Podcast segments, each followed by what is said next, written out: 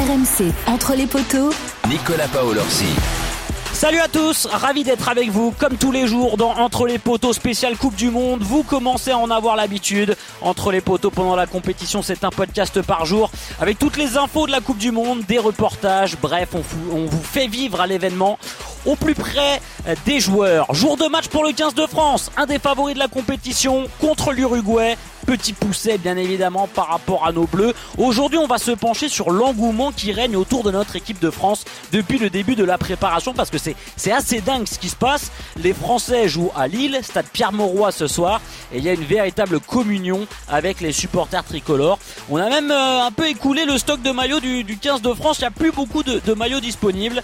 Ces bleus du rugby sont devenus de véritables rockstars et puis on terminera ce, ce podcast avec une info Afrique du Sud. Il y a un joueur majeur qui s'est blessé. Forfait pour la suite de la compétition. Entre les poteaux, c'est parti. Elle enchaîne les courses à haute intensité telle Grégory Aldrit depuis le début de la compète. Elle est partout. Winnie Claret avec nous. Salut Winnie. Salut Nico, salut tout le monde, ça va? C'est vrai que vous enchaînez. Bah ça va très bien. C'est plus à vous qu'il faut demander ça parce qu'il y a, il y a vraiment un rythme qui est difficile à tenir. T'es en direct de l'hôtel des Bleus. Euh, Winnie, on rappelle qu'on enregistre ce podcast en début d'après-midi. Est-ce qu'il y a du monde autour de toi? Et pour parler de cet engouement, est-ce que tu, tu ressens cet engouement autour des Bleus? Déjà, Winnie, à quelques heures du match contre l'Uruguay à Lille alors nous on est venu tôt hein, devant l'hôtel des Bleus pour euh, peut-être apercevoir soit les joueurs, euh, soit des supporters. C'était le calme plat jusqu'à ce qu'on croise euh, Taous, euh, une maman qui euh, est venue faire du repérage pour ses enfants. Bonjour Taous. Bonjour. Alors Taous, déjà, quel est le nom des petits? Ils ont quel âge? C'est des gros supporters des Bleus? Alors, des gros supporters de l'équipe de France, oui. Ouais. Ils sont mis à, à supporter l'équipe ces derniers temps. Ouais. Euh, avec les résultats, hein, comme euh, comme beaucoup de, de, de, gens du Nord, je pense, et de partout. Ouais. Et euh, du coup, ils m'ont donné pour mission de, de venir savoir à quelle heure allaient sortir les, les joueurs de l'hôtel aujourd'hui pour pouvoir les apercevoir après l'école. Donc là, le programme de l'après-midi, il est fait. 17 heures, aller récupérer mes enfants et venir devant l'hôtel pour qu'ils puissent éventuellement les les apercevoir. Ils s'appellent comment alors les enfants? Alors Eloane, Adam et Elias. Ok, donc ils seront trois déjà garçons. trois. Donc Nico, tu l'entends, on aura au moins trois supporters plus Taous qui seront là à attendre que les Bleus sortent. C'était important pour eux euh, de, de, les apercevoir avant euh, avant ce match à Lille? Euh, oui, oui, vraiment. On n'a pas pu euh, avoir de place. Ouais. Et donc voilà, on a vraiment envie de leur faire plaisir et, et de faire en sorte qu'ils les voient ce soir. Ça sera peut-être un peu compliqué, mais bon, au moins on sera présent, on sera dans l'effervescence et euh, c'est le challenge du jour. Et alors justement, euh, on s'est croisé hein, tout à l'heure avec euh, Taous, Nico, et euh, vous me disiez, Taous, que euh, vous aviez entendu euh, qu'on disait que le rugby n'était pas une terre de rugby, et ça vous a un peu perturbé. Ça m'a un peu froissé effectivement. J'ai entendu ça hier, je crois. Ouais. Et enfin, je suis pas du tout d'accord. Hein. Les, les, enfants, je trouve, hein, au fil des années, que ouais. ça a pris quand même de l'ampleur. Euh, nous, dans mon établissement scolaire, on a la section rugby féminine. Ouais. On a une bonne équipe à Villeneuve d'Ascq. J'ai des, des, filles qui jouent dans ma classe. J'ai des filles donc qui, qui s'entraînent tous les soirs. Donc je pense qu'il va, je pense que voilà, c'est pas euh, vraiment ce qu'on a pu entendre hier, quoi. Ouais, ouais. Bon, et donc euh, ce soir devant la télé? Ce soir devant la télé, on était devant le match euh, samedi. Euh, je vous avouerai que moi je connais pas très bien les règles, ouais. mais voilà, on supporte l'équipe de France et puis on commence à apprendre les règles. Donc voilà, je pense qu'on commence vraiment. il y aura de plus en plus de supporters au fil des années. Ouais. Donc voilà, le, le, les gens du Nord sont présents. Bon, bah voilà, tu l'entends, Nico. Merci, Taous. Bah, merci, bonne journée. Rien, merci. À et vous puis aussi. À tout à l'heure, hein. après l'école. Merci. merci. Et puis bon repérage, hein, parce qu'il faut avoir les bons plans là pour essayer d'apercevoir les, les, bleus ce soir. C'est assez significatif, euh, Winnie, le témoignage de Taou sur ce qui se passe autour des bleus. C'est-à-dire qu'il y a des gens. Euh, alors toi, tu as vécu bien évidemment avec les bleus depuis le début de cette préparation, avec ouais, Breton, ouais, tu ouais, les ouais. as suivis. Il y a pas mal de gens même qui n'étaient pas forcément passionnés de rugby, mais qui se sont mis à suivre euh, ces bleus et qui sont tombés amoureux de cette équipe de France. Oui, ben, à mesure évidemment du succès des Bleus depuis quatre ans et, et, et, le mandat de Fabien Galtier, euh, on a des coqueluches forcément qui sont sortis du lot, qui sont devenus des, des stars au-delà même de leur sport et des fans de rugby. Et évidemment, on pense à Antoine Dupont, on pense à Romain Tamac qui n'est pas là, euh, forfait après sa, sa grave blessure euh, pendant la préparation. Euh, on a euh, des, on a aussi beaucoup de public qui est venu. Moi, j'étais déjà de la préparation début juillet à Monaco. Il y a eu euh, cet entraînement ouvert au public au stade Louis II. On avait plus de 3000 supporters qui étaient présents et qui faisaient la queue pendant des heures sous le cagnard de Monaco. Ça a été pareil à Marcoussis, ça a été pareil à Cap-Breton. Toujours du monde. On a évidemment les fans de rugby, mais on a aussi bah, tous ceux qui sont là, qui sont juste intrigués de voir cette superbe équipe dont tout le monde parle autour d'eux, qui vient en région, près de chez eux, s'entraîner. Et c'est le moment de les apercevoir. Dans le Nord, c'est particulièrement important parce que Taous l'a dit, on est en train de développer dans le Nord le rugby, la présence du rugby. On a une très bonne équipe, notamment féminine, le staff Villeneuvois, championne de France en 2016 tout de même. Euh, et, donc on a ces figures de proue là aussi dans la région. Euh, et c'est important de montrer pour le public euh, ben, qu'ils sont présents avec les Bleus aussi à Lille. On l'a vu à l'arrivée à la gare il y a deux jours des Bleus. Il y avait une haie d'honneur bah qui a été faite à la gare.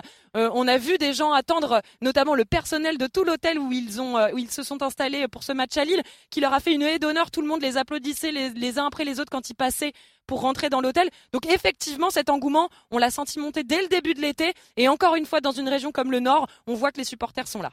Excellent. T'es sûr que la d'honneur c'était pas pour Wilfried Templier et Julien Landry? Non, mais je pose juste la question parce que c'était aussi pour eux. Bien évidemment. Aussi pour eux, évidemment.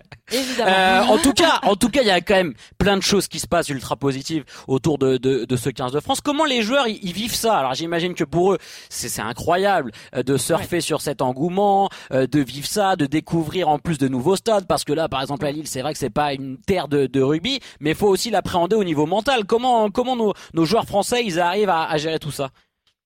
Bah, déjà, ils l'ont beaucoup travaillé, ils l'ont beaucoup prévu. On sait à quel point euh, l'organisation du staff est millimétrée, et notamment sur cette charge émotionnelle quand on est chez nous pour une Coupe du Monde avec euh, l'engouement euh, autour des Bleus.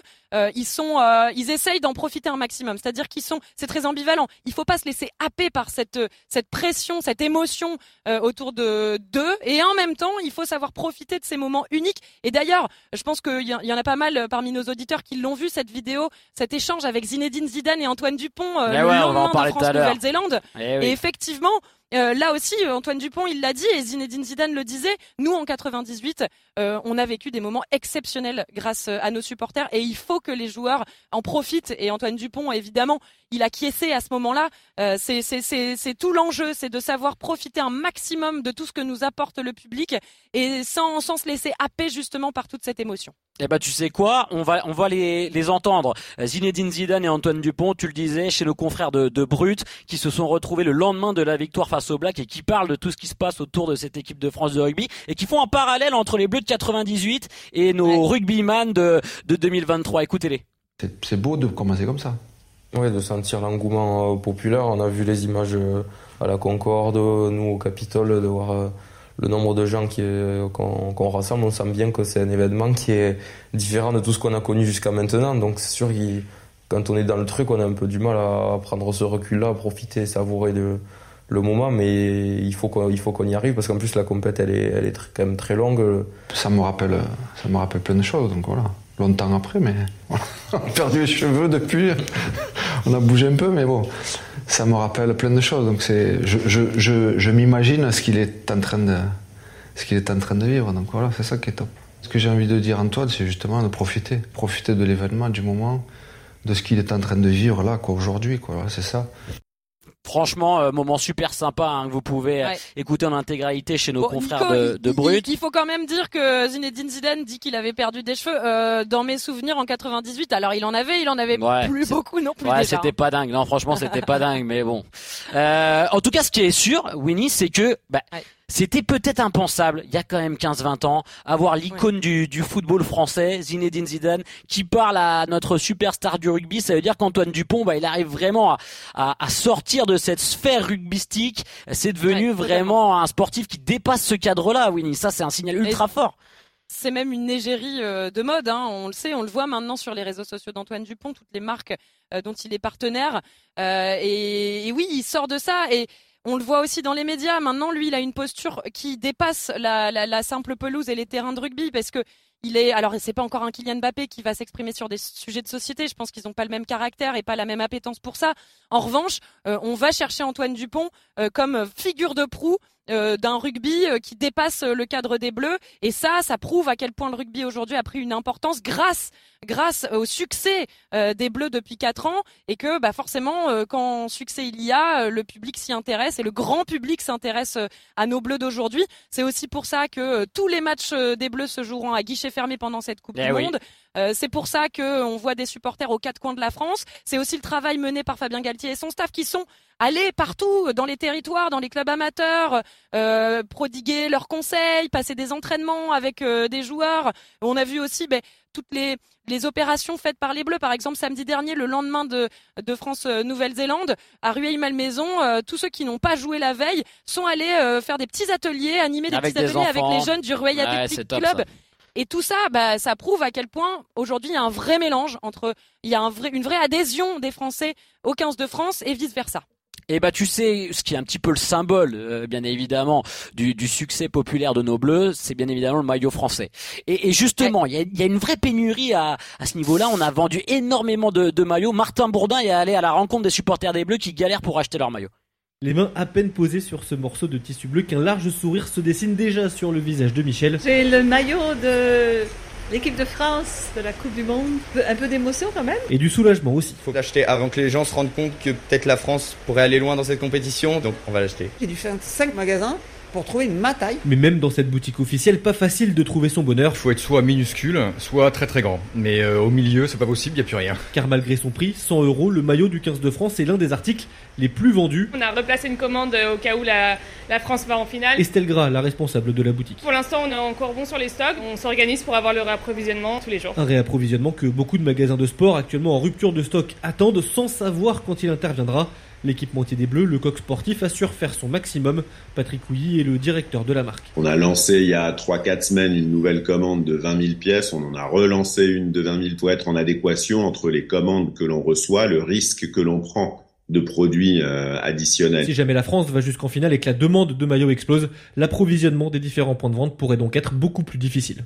Va falloir qu'on se penche quand même sur l'achat, Winnie, parce qu'à mon avis, Ah euh, ouais, va falloir vraiment qu'on se penche, qu'on se penche dessus. Mais voilà, c'est vraiment le symbole de cette équipe de France Ouais. qui est en train de grandir. Vas-y, euh, Winnie, rapidement. Et, bah, et pour tout te dire justement, euh, devant, juste au pied de notre hôtel, là où on est, nous, chez RMC, dans le centre-ville de Lille, il y a la boutique de la Coupe du Monde de France 2023. Pareil, j'y suis allée hier, passer une tête, voir s'il y avait encore des maillots. À part pour les tout petits, il n'y en a plus. Dès le début, avant même France-Nouvelle-Zélande, la vendeuse me disait qu'ils étaient déjà en rupture. Ils devaient en recevoir cette semaine, ils n'en ont toujours pas reçu. C'est dire aussi l'attente, aussi dans le Nord, euh, autour euh, de tout ce qui touche au bleu. C'est dingue, c'est dingue, c'est dingue ce qui se passe autour de nous bleus. Euh, voilà pour l'actualité du, du 15 de France avant ce match face à l'Uruguay. Quelques infos rapides euh, de la planète rugby parce que ça a bougé dans d'autres sélections et notamment pour les Sud-Africains qu'on dit euh, bah, grands favoris avec nous de la compète. Euh, ils ont subi un vrai coup dur avec la blessure de, de Malcolm Marks, leur, leur Ouais. talonneur qui s'est blessé à l'entraînement. Euh, C'était un membre capital de leur pack. Euh, donc euh, voilà. En plus c'est un poste euh, talon où le réservoir est pas infini en, en Afrique du Sud. Donc on va voir comment ça se passe. On parle même peut-être du retour d'André Pollard qui est un ouvreur pour compenser la blessure de Marx qui pourrait réintégrer ce groupe des, des 33. Donc à suivre. Et puis Winnie, une info insolite quand même. L'Écosse a perdu un de ses talonneurs. Euh, David Cherry, il est tombé dans les escaliers de son hôtel. Alors ça c'est un coup dur. Ouais. Il souffre un d'une commotion. Ouais, sur un jour de repos, il souffre d'une commotion cérébrale. Il s'est pas loupé, hein. Remplacé par euh, Stuart McInally. Faites gaffe quand même avec Wilfried Templier dans les escaliers, hein, Winnie, parce que ça peut Je le aller tiens. vite, hein, une Je le tiens du coup. Ouais, ouais, on Winnie, merci beaucoup. Demain, on revient bien sûr sur la paire de notre 15 de France contre l'Uruguay. N'oubliez pas de partager les épisodes à vos potes qui sont dingues de rugby, de nous noter. Et puis on vous dit à demain dans Entre les poteaux. Bye bye.